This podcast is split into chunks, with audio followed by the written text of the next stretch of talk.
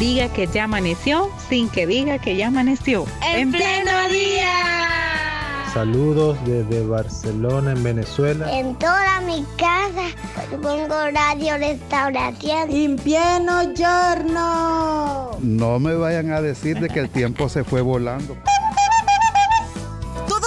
parte de En Pleno Día. De lunes a viernes. De 6 a 8 de la mañana. En Radio Restauración. 100.5 FM. Y en Facebook. Arroba En Pleno Día.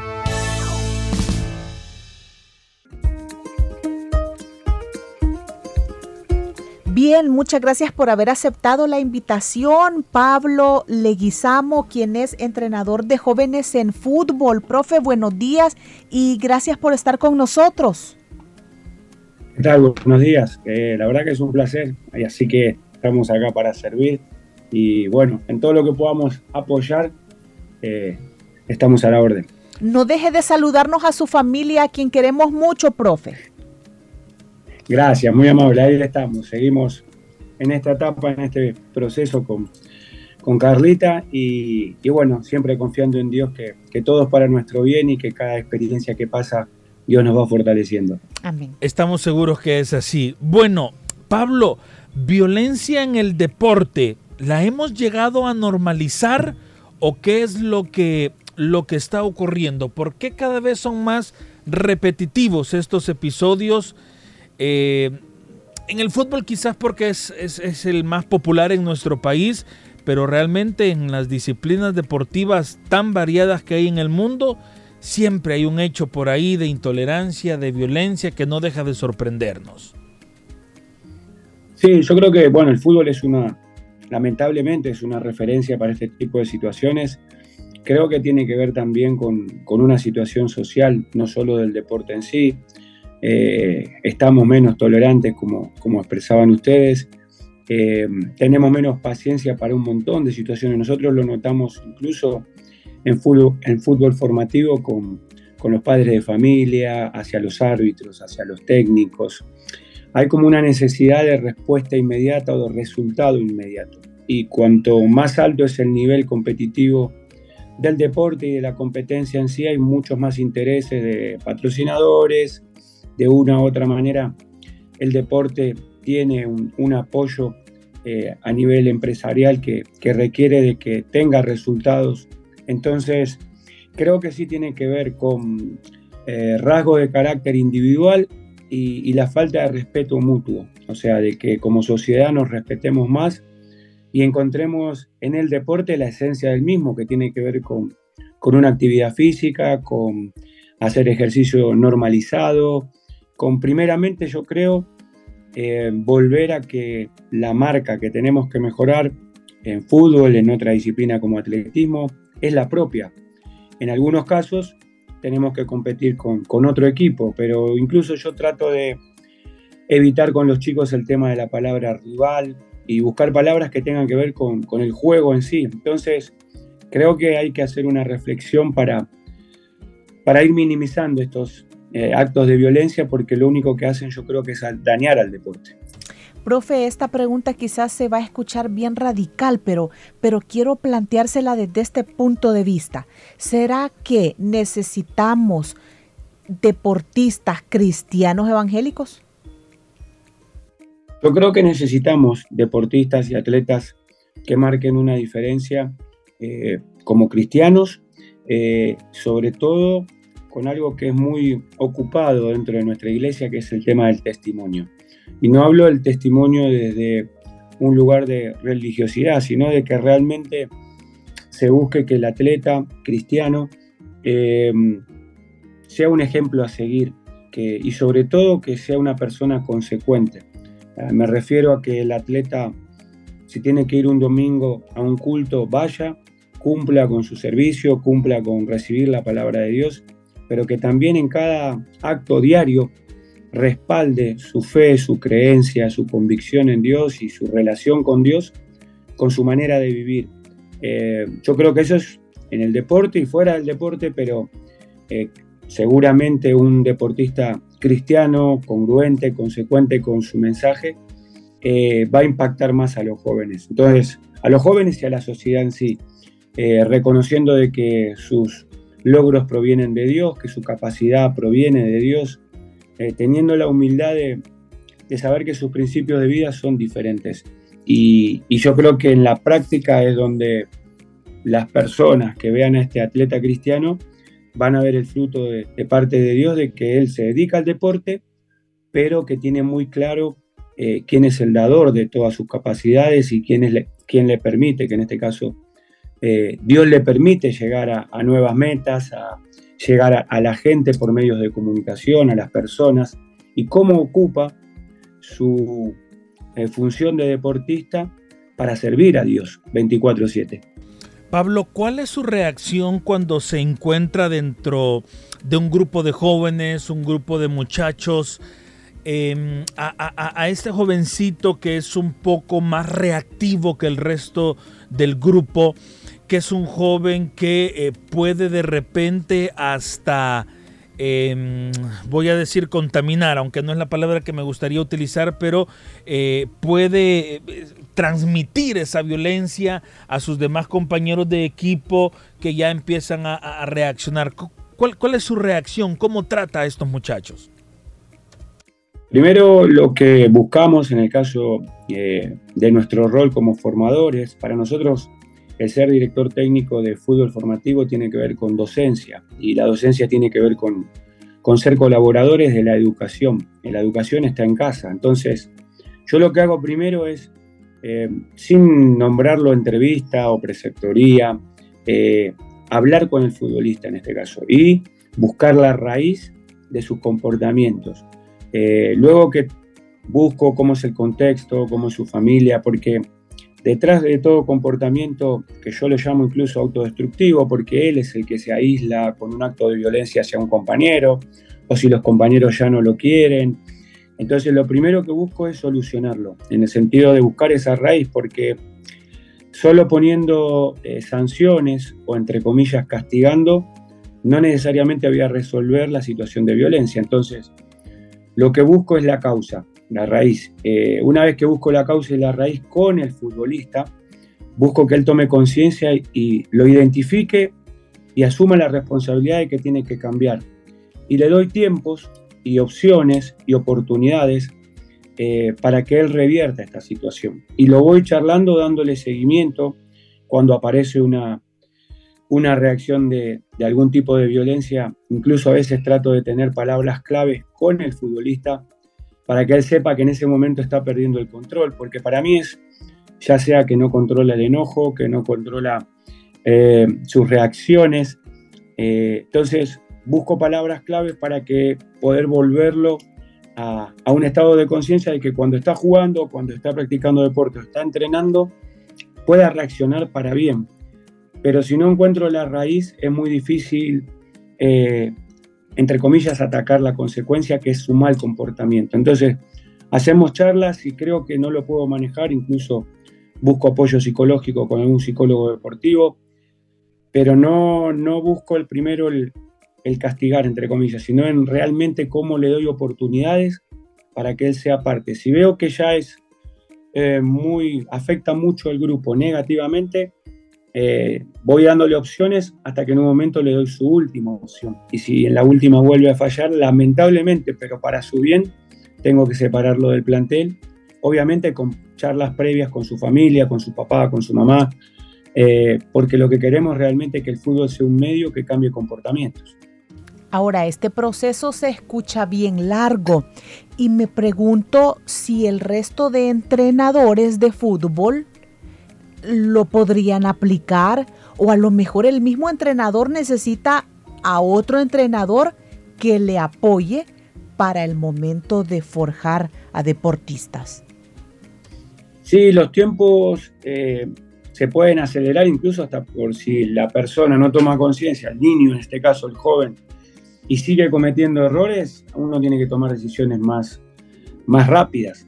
Eh, si necesitamos normalmente nosotros, en nuestro caso, eh, trabajamos con cuerpos técnicos, los cuerpos técnicos están integrados por un auxiliar del entrenador principal, un preparador físico, un médico, eh, quizá el que menos involucramos es al médico, que él es encargado de prevenir lesiones eh, físicas, y tratar de recuperar a los lesionados, pero el resto sabemos que es importante que dentro de la estructura del futbolista o del deportista en sí, hay muchas dimensiones que tratar. Una de ellas es la psicológica. Eh, entonces, vemos cómo, si es necesario, vamos a un psicólogo y los tiempos los marca el mismo futbolista. Si nosotros vemos que él está haciendo el esfuerzo y así todo le cuesta, quizás somos de dar una oportunidad más, pero si una sola persona no puede. Eh, y otra cosa que no mencioné es que también depende de la acción, porque nosotros tenemos normas de convivencia, le llamamos, en los planteles que tienen mucho que ver con el respeto, con la unión, con la solidaridad y con la comunicación asertiva. Y si los futbolistas no, no se apegan a estas normas de convivencia, eh, hay acciones que son muy graves, que hay que actuar de manera inmediata, acciones graves, que hay que ver cómo se lo recupera, y hay acciones leves, que se pueden manejar de una manera diferente. Entonces, eh, sí necesitamos ayuda. Una sola persona no puede y también creemos que cada niño es un mundo, un mundo que hay que tratar de ayudar a, volver a Dios, a conectar con Dios y para eso hay que tener grados de paciencia. Hablo del fútbol formativo, en fútbol profesional los tiempos se acortan porque la persona ya es adulta y tiene que tomar decisiones más acorde a lo que él quiere para su profesión. Pablo, ¿cuántos años lleva trabajando en el, en el país, en El Salvador? Eh, en El Salvador, como entrenador, llevo más de 20 años. En la Fundación FESA llevo 18. Antes tuve un proyecto personal también ligado al fútbol, una academia de fútbol. Antes de eso jugué hasta el 2003 como futbolista profesional activo. Eh, y el fútbol fue un medio que Dios ocupó para que vengamos a este país y para que podamos jugar en Guatemala y, y que este país sea de mucha bendición para nosotros. Y hoy tener la oportunidad, gracias a Dios, de ser afortunados en trabajar en lo que nos apasiona, que es poder influir positivamente en las personas y en los jóvenes. Y en estos 20 años, Pablo, porque usted me mencionaba que trata de llegar a la raíz del problema. En estos 20 años que usted ha tenido contacto con la niñez, adolescencia y juventud que, que ama el deporte en nuestro país, ¿cuáles son esos problemas de base que llevan a un, a un joven adolescente a ser violento dentro de un campo de juego. Y yo le hago esta pregunta por todos aquellos eh, padres de familia, madres de familia, cuidadores que en estos momentos nos están escuchando, que ven en su hijo o en su hijo cierta, eh, cierto talento para el deporte, para que desde pequeño vayamos cuidando esas raíces que después puedan generar violencia. Eh, muy buena la pregunta. De hecho, yo creo que el hecho de cuidar esa raíz tiene que ver incluso con una cuestión como eh, agrícola, en el sentido de que alguien siembra una semilla y después tiene que cuidar hasta que el fruto llegue. O sea, hay que cuidar al niño. Eh, nosotros normalmente hemos observado, identificado con los psicólogos patrones o comportamientos que tienen que ver con la familia. Eh, hay mucha familia que lamentablemente está desintegrada, algunos por el sueño americano de que papá o mamá se fueron a vivir a Estados Unidos por una mejora económica. En algunos casos se quedan con sus abuelas que hacen un gran esfuerzo por educar a esos niños. Eh, luego tienen algunas causas o algunas raíces los chicos que han sufrido violencia física también, o que no han sido escuchados, o que no han sido contenidos. Eh, a mí siempre me llamó la atención en, los primeros años que incluso estuve en FESA, que era en el 2005 por ahí, que teníamos chicos de distintas partes del país, que el contexto en donde se crían y educan es determinante para que el chico aproveche la habilidad que Dios le dio. Usted mencionaba de que hay que cuidar si ya vio que tiene su hijo o un niño habilidades deportivas. Bueno, yo creo que las habilidades deportivas las regala Dios y después cada niño, joven y familia es responsable de que se convierta en un talento. Y en eso está la formación y la educación. Eh, yo creo que el tema familiar, el contexto familiar, en donde hay que buscar por qué un niño reacciona así. Y a mí me llamó la atención y por eso me interesé mucho en el tema de las emociones de los chicos, en cómo gestionan sus emociones, porque voy a poner solo una anécdota rápida, que, que un chico que jugaba muy bien, que era muy técnico, en la parte específica de su puesto y demás, siempre, siempre tenía reacciones violentas en los entrenamientos con sus compañeros y en la competencia con, con el equipo que nos tocaba enfrentar. y, violencia física. Entonces, yo no me quedé con eso y rápidamente le pregunté, empecé a hablar con él, lo hice a solas, nunca se debe exponer a la persona que está pasando por un comportamiento así. Y básicamente me dijo que él odiaba a su papá. Entonces yo le dije, bueno, siempre las preguntas abren puertas o ventanas al conocimiento y a, poder solucionar inconvenientes de vida. Entonces le digo, pero ¿por qué odias a tu papá? Entonces me dijo, eh, mi papá, por distintas situaciones familiares, cuando yo era muy chiquito, decidió quitarse la vida y se ahorcó. Y yo lo odio, porque él me dejó sin papá. Eh, no es fácil tratar cada caso de chicos que tienen cierta ausencia o falencia en el sentido de, que algo les pasó en la vida y que tienen una herida que quizá nunca cicatrizó. Y ahí es donde uno puede hablarles de Dios, puede compartirles la palabra y tiene que darle seguimiento también, actuar con ellos. Entonces, yo creo que en lo familiar, en el, contexto familiar y en cómo los chicos son contenidos, no digo de, de consentirlos, sino de sí contenerlos y estar atento a las necesidades de ellos una de las bases para identificar si está habiendo un problema o si realmente el chico está siendo una persona de bien, una persona que busca la corrección, que busca hacer la voluntad de Dios, que busca tener buenos principios de vida. Y si aparece alguno, tratar de ver qué está pasando, porque también la edad de la adolescencia, de los 13 años hasta los 18, también es una edad donde los amigos influyen, el contexto con quién se junta, es importante conocerlo. Y yo creo que también ahora con todo el tema de dispositivos y virtualidad, que los chicos tienen acceso, hay que estar atentos. No digo que controlarlos al 100%, sino enseñarles a administrar los dispositivos para que realmente edifiquen su vida, no para que sean algo que, les vaya a, perjudicar. Entonces, yo creo que en la familia hay una clave para que los chicos eh, se formen de manera correcta y aprovechen la vida que Dios les regala de manera positiva. Profe, hoy hay más mujeres, niñas involucrándose en deportes para el caso del fútbol.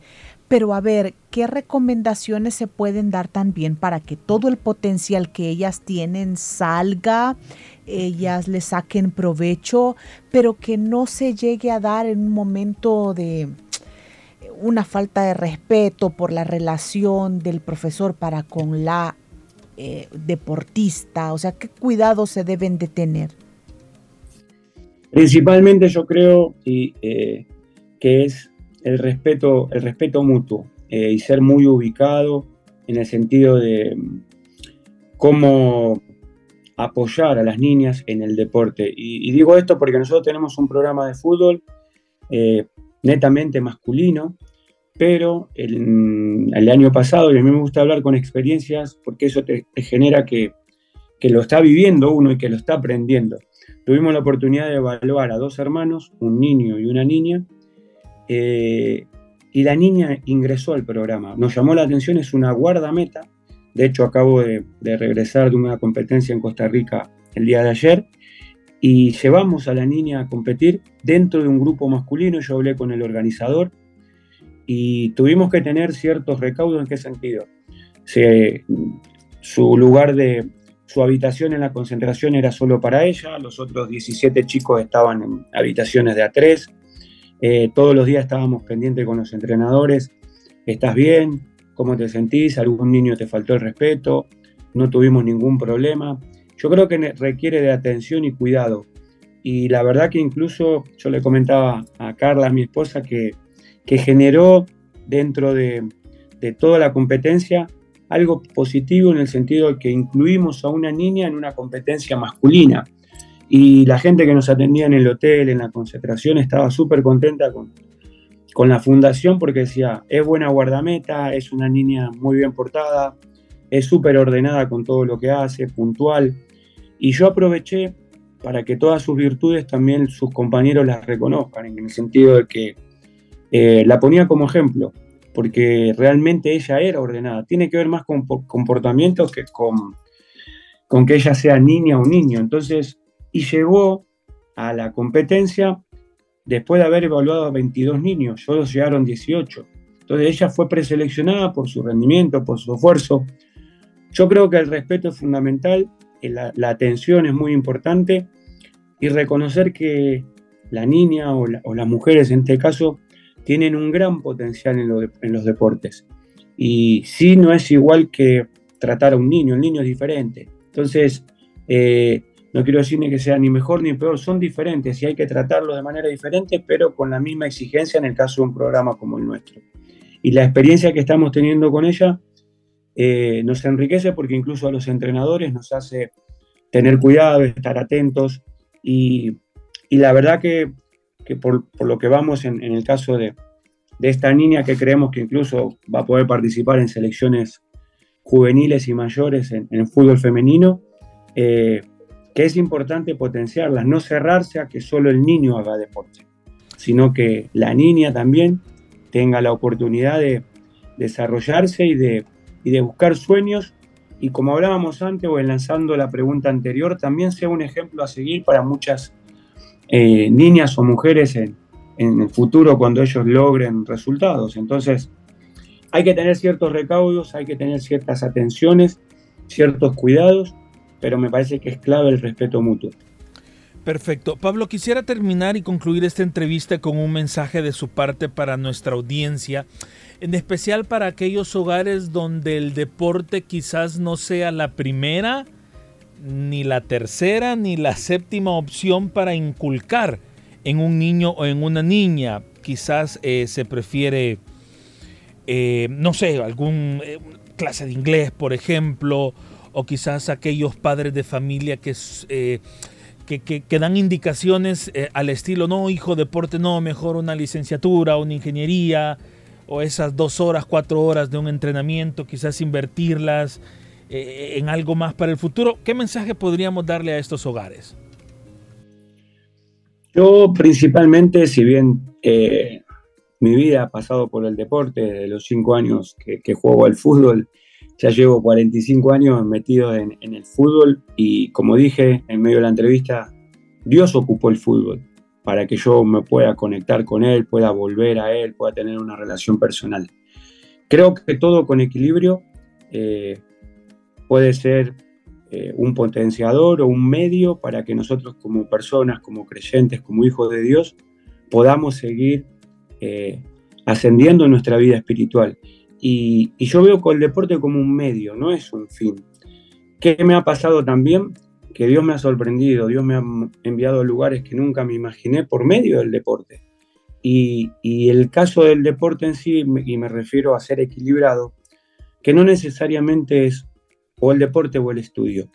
Se pueden hacer las dos cosas. Yo creo que Dios nos puso en esta tierra para estudiar, pero también nos da la oportunidad de, hacer deporte, de tener salud, de, hacer que nuestro cuerpo esté a la disposición de nuestra alma, que es lo más importante, es el alma que Dios nos regaló. El cuerpo volverá a la tierra, pero mientras que estoy en la tierra, yo puedo desarrollar mi cuerpo no desde un pensamiento hedonista de ah, sí, me veo bien, o soy delgado, o no lo soy, sino de tener salud porque somos templo y morada del Espíritu de Dios. Entonces, yo creo que hay que ser equilibrados y también las experiencias me están mostrando porque estoy acompañando chicos a Estados Unidos para sacar becas universitarias. Y si hablamos de licenciatura, una beca universitaria de cuatro años es una inversión quizás, eh, quizás a veces los papás no lo saben, de 200 mil dólares para una carrera en Estados Unidos. Y el deporte te puede hacer que, esa beca, eh, el fútbol o otro tipo de básquet, otro tipo de deporte, no, no, la tenga que invertir uno. Entonces, vuelvo y, digo, el, deporte es un medio, no es el fin. Eh, fuimos a competir, salir campeón no es el fin. Yo aproveché todas las experiencias que nos dio cada partido que jugamos, la competencia, para tratar de inculcar compartir o transmitir principios de Dios y principios de vida. Entonces, eh, yo creo que hay que abrir nuestra mente y nuestro corazón a que realmente el deporte puede ayudar a un chico eh, a cambiar su estilo de vida, su forma de vivir, a estudiar también. Hay papás que vienen a nuestra academia y me dicen, no, profe, y yo a veces la única manera que consigo de que él estudie es diciéndole, bueno, si no estudias, eh, no vas a ir a entrenar. Y yo le digo, bueno, si ese es el medio, porque al chico le apasiona el deporte, está bueno, está haciendo un medio para que él estudie. Lo ideal es que haga las dos cosas, que estudie y que, y que haga deporte. Y es más, o sea, para mí lo, primordial es lo espiritual y lo demás eh, es situaciones o etapas de vida o, incluso profesiones que Dios nos permite desarrollar. Entonces, creo que hay que, eh, dice, dice la palabra del Señor, que nosotros tenemos que renovar nuestro entendimiento.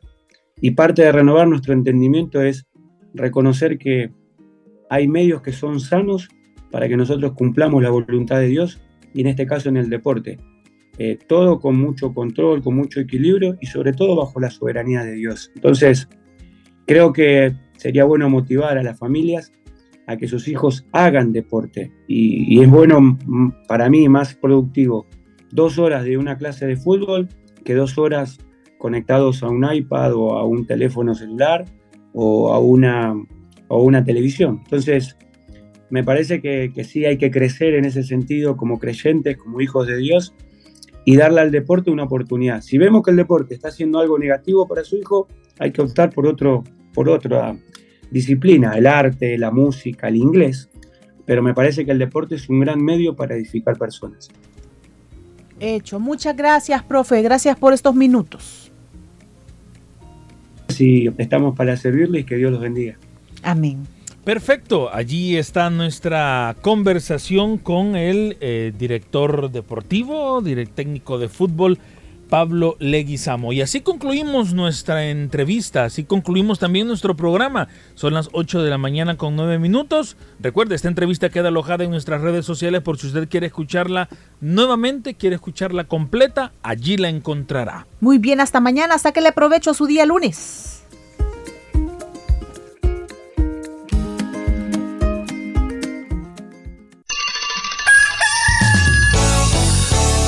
Que ya amaneció sin que diga que ya amaneció. En pleno día. Saludos desde Barcelona, en Venezuela. En toda mi casa pongo radio restauración. En pleno giorno. No me vayan a decir de que el tiempo se fue volando